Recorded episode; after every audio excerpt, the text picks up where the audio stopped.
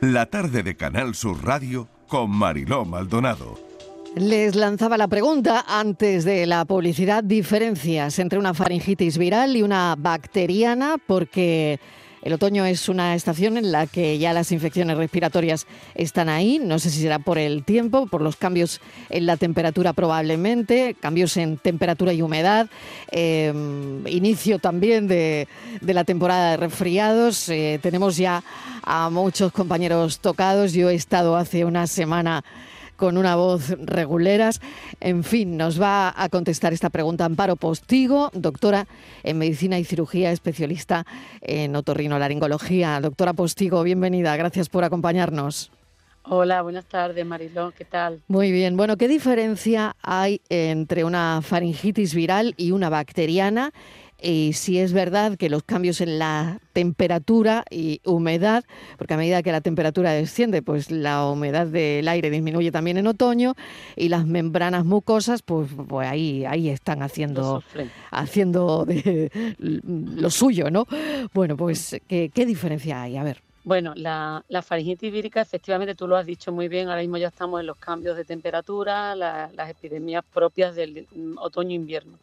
Entonces las víricas son las más frecuentes, es decir, las provocadas por los adenovirus, los rinovirus, el, virus de la influenza, es decir, el de la gripe, por eso estamos tan interesados en las campañas de prevención con la vacuna de la gripe y por supuesto el, nuestro amigo el coronavirus.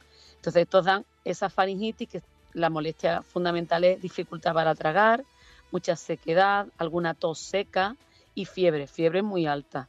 Entonces estas las más frecuentes, los niños pueden complicarse con otitis y, los síntomas de eso son mm, muy llamativos, pero realmente los virus y nuestro organismo, nuestras defensas están bien, luchan contra el virus y no hay que dar ninguna medicación. Y ahí es el gran dilema que tú haces, vírica bacteriana. Las bacterianas hay que tratarlas, pero las víricas solamente con, con medicamentos para síntomas, es decir, antitérmicos, analgésicos, algunos enjuagues, los mayores, pues yo aconsejo muchas veces enjuagues con, con agua tibia, con bicarbonato, que limpia esa secreción, ese moco que se queda pegado en la parte posterior de la garganta, ¿vale? Sin embargo, a veces aparecen plaquitas blancas en las amígdalas y muchas veces, incluso a nivel coloquial, los padres, no, no tiene placa, eso es unas anginas. Y claro, mm, tenemos que tener cuidado porque las amigdalitis ya bacterianas, que normalmente las produce el estreptococo, se pueden dar en cualquier época del año, son mucho menos frecuentes, pueden darse en verano, pueden darse en cualquier época. Coincide también con un aumento de estreptococo, como es cuando hay epidemias de meningitis estreptocócica, etc.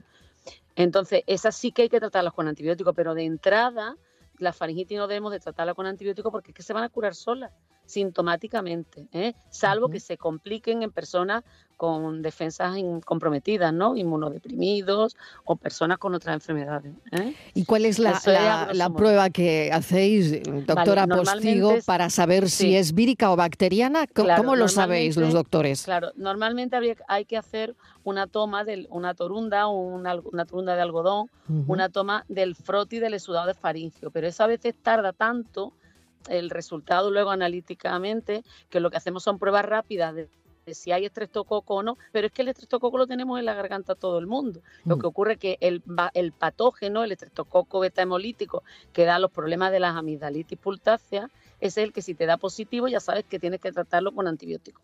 Pero realmente, ya os digo, el 70-80% son víricas. Entonces, no hay que alarmarse y salvo complicaciones, que por eso tiene que verlo un médico, porque las complicaciones en los niños muy pequeños son los cuadros de otitis, en otras personas pueden ser mm, otras patologías, sinusitis, etcétera, pero son de tipo mm, ya por, bajas de defensa.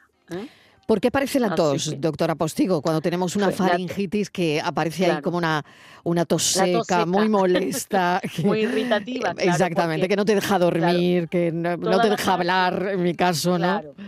Fíjate lo mm. que tú has tenido hace una semana, ¿no? el problema está en que cuando hay amigos. Y ahora tengo a mis compañeros también, ¿no? Eh, ah, sí, claro, eso mm. se le pega a uno de uno. Esto nada, se va. Claro, bueno, yo estoy en Málaga, he, oído, por ejemplo, a Yuyu que estaba con la garganta tocado también, y Charo que también con la. y, claro, y, en, mi caso no lo hemos tenido que pasar por las ondas, pero claro, es, es el momento, ¿no? Es el momento, probablemente. cuando está mal en la, en la Mm. subida de los, de los, como Claro. digo, de los cuadros víricos de, de este tipo. Entonces, la tos da sobre todo porque la parte posterior de la faringe se llena de secreciones que nos bajan de la nariz. Es decir, a lo mejor tenemos una huilla en la nariz, una rinorrea acuosa, pero al pegarse en la faringe te da dificultad, te da como mm, o sea que esa tos no viene de los pulmones, sino viene de la garganta. No, no, no, no, es de Claro. la garganta y es una tos irritativa, seca, Sí, que hace sí. que el paciente intente estar todo el día arrancando. Eh, Pero no, me, no puedo sacar, si es que no hay nada. Es que no tiene por qué ser, no viene de los bronquios, como tú bien has dicho, no viene de la parte broncopulmonar. Entonces, por eso hay que tomar mucha agua, hay que hidratarse mucho, beber mucha agua, que lo que hace es limpiar, nada más que bebamos, limpia la faringe. Y después, personalmente no soy muy partidaria de, de medicamentos de, de chupar, pastillas. Es que estas Sí, sí, pastillas es verdad que ya tal, te lo mandan directamente o, o vas a la farmacia y ya, bueno, pues, pues ya hasta te lo te dan, mandan ¿no? pastillas Mm. chupadas. Sí. Eso reseca mucho la, la- la parte posterior y puede dar luego, eh, como tú has dicho, ronquera, da disfonía, se, se baja a la, a la laringe y, y seca muchísimo. Entonces es preferible los vapores, el agua, beber mucho líquido y analgesia, pues de tipo mm, paracetamol, ibuprofeno, dependiendo de las edades, ¿no? Es lo mismo un niño de tres años que un adulto que se puede tomar su paracetamol y, y punto. ¿eh? Doctora A veces Postigo, si la tos es muy pesada, Sí. alguna, alguna antitusígeno, pero Sí. personalmente no es mejor. No es muy amiga de todo eso. Bueno, Sí. doctora Postigo, muchísimas gracias porque nos lo ha Mm. explicado Ah. estupendamente y encima nos ha hecho hasta la tos. O sea, ya, ¿qué más puedo pedir? ¿Qué más puedo pedir? Muy bien, Mariló. Muchísimas gracias. Contigo y cualquier pregunta tú ya sabes que estoy siempre Por supuesto, lo sabemos, lo sabemos. Amparo Postigo, muchísimas gracias. Un saludo, Vale. doctora en medicina y cirugía, especialista en otorrinolaringología. Gracias, un abrazo. Gracias, un abrazo, adiós. adiós. Pues yo casi, casi que me, que me que, tengo que toser ahora, pero voy a esperar a ver si aguanto a despedirme para, para mitos. Bueno, muchísimas gracias por estar ahí, como siempre. Ahora se quedan con el Mirador y Natalia Barnés. Y a las 4 de la tarde de mañana les contaremos, como siempre, la vida. Y a partir de las 6, de 6 a 7, en el espacio por tu salud, trataremos de cuidarles. Un beso enorme, muy grande. Adiós.